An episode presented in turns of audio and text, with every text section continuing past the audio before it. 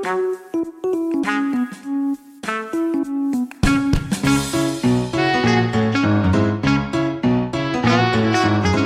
suis le docteur Cyril Fischoff, chiropracteur, spécialiste en échographie musculo-squelettique, exerçant à l'île Maurice. Je vous invite à écouter un nouvel épisode du podcast Vertebre Co chaque premier et troisième lundi du mois. Ce podcast est consacré à l'univers de la médecine musculo-squelettique. Au travers de petites histoires cliniques issues de nos consultations, des dernières données scientifiques ou encore d'interviews de différents spécialistes, nous abordons divers thèmes, que ce soit le diagnostic des troubles musculo-squelettiques, les mécanismes de leur genèse, les moyens de prévention ou encore les traitements des plus classiques aux plus avant-gardistes.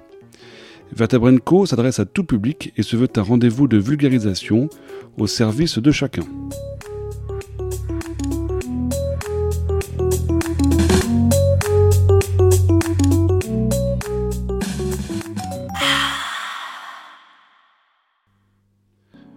Bonjour à tous, aujourd'hui nous accueillons le docteur Maxime Carré-Montrand, chiropracteur qui dispose d'une expertise dans la prise en charge du whiplash ou coup du lapin en français. Docteur Carré-Montrand, bonjour. Pouvez-vous nous expliquer ce qu'est le whiplash et pourquoi est-il important d'en parler? Bonjour docteur Fischoff. Alors le whiplash syndrome, c'est une blessure du cou qui survient généralement à la suite d'un mouvement brusque et violent du cou, ce qui arrive principalement lors d'un accident de la route. Cette blessure peut endommager les muscles, les ligaments, les disques et les vertèbres cervicales. C'est essentiel d'en parler car les symptômes peuvent varier d'une douleur légère à des symptômes plus graves et chroniques s'ils ne sont pas pris en charge correctement. Et alors quels conseils donneriez-vous pour la prévention du whiplash et en particulier pour les conducteurs? La prévention est cruciale. Les conducteurs peuvent prendre des mesures simples telles que le réglage correct de l'appui-tête qui doit s'arrêter juste au niveau du haut du crâne pour limiter l'effet du whiplash. On a aussi bien sûr des conseils basiques tels que le port de la ceinture de sécurité, le maintien d'une distance de sécurité adéquate et le respect des vitesses maximales autorisées. Et alors, en quoi il est important de voir un chiropracteur après un whiplash? En tant que chiropracteur, on va proposer un traitement global qui vise à réduire la douleur et améliorer la mobilité qui aurait été perdue lors de l'accident, et ainsi prévenir des conséquences à long terme. Et alors lorsqu'on parle de conséquences à long terme, on parle de quoi précisément?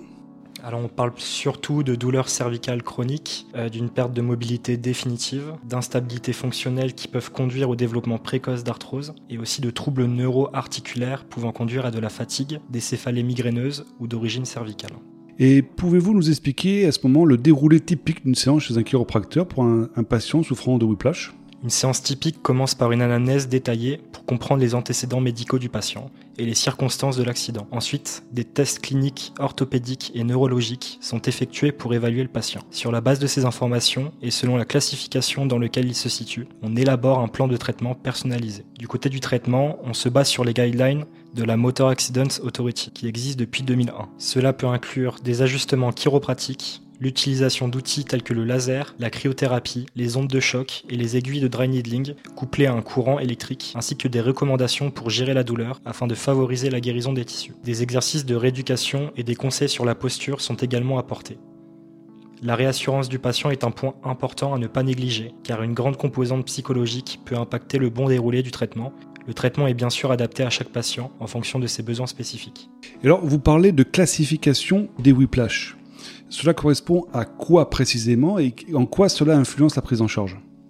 Alors il y a bien une classification selon les symptômes présents, objectifs et subjectifs. Le grade 1 représente un patient qui viendrait avec seulement des douleurs. Quand il y a des douleurs et un manque de mobilité, on va parler d'un grade 2. Pour soigner ces deux grades, toutes les modalités que j'ai citées avant peuvent être utilisées. Le grade 3, c'est la présence de symptômes neurologiques. Il peut nécessiter d'avoir une imagerie en s'appuyant sur les critères du Canadian C-SPY Rules. Le grade 4, c'est quand il y a une suspicion de pathologie structurelle, telle qu'une fracture, subluxation, luxation, qui nécessite de faire des examens complémentaires, voire de référer chez le neurologue ou l'orthopédiste pour le début du traitement. Et alors, en combien de temps et en combien de séances le patient peut s'attendre à être complètement guéri de tous ces symptômes? Le temps de guérison dépend d'énormément de facteurs, selon comment s'est déroulé l'accident, l'historique du patient, les symptômes présents et la date du début du traitement. La durée de ces symptômes peuvent durer pour une simple cervicalgie de quelques semaines à plusieurs mois, voire années pour les pathologies les plus graves et chroniques. Enfin, pourquoi est-il si important de prendre en charge le whiplash précocement? La prise en charge précoce du whiplash est cruciale car elle permet de réduire le risque de complications à long terme. Les études montrent que le traitement avant 3 mois suite à l'accident est la meilleure façon de prévenir le risque de chronicité. Si les symptômes du whiplash ne sont pas traités correctement dès le départ, ils peuvent évoluer vers les problèmes chroniques qui sont beaucoup plus difficiles à traiter.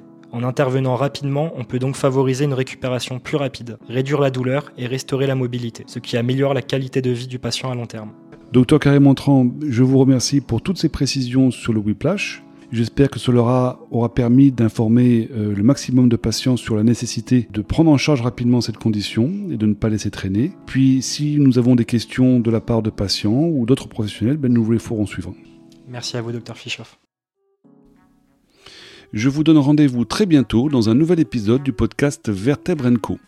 En attendant, portez-vous bien, restez actifs et si vous avez des questions ou des idées de thèmes que vous souhaitez que nous abordions, n'hésitez pas à me contacter sur la page du podcast vertebrenco.com.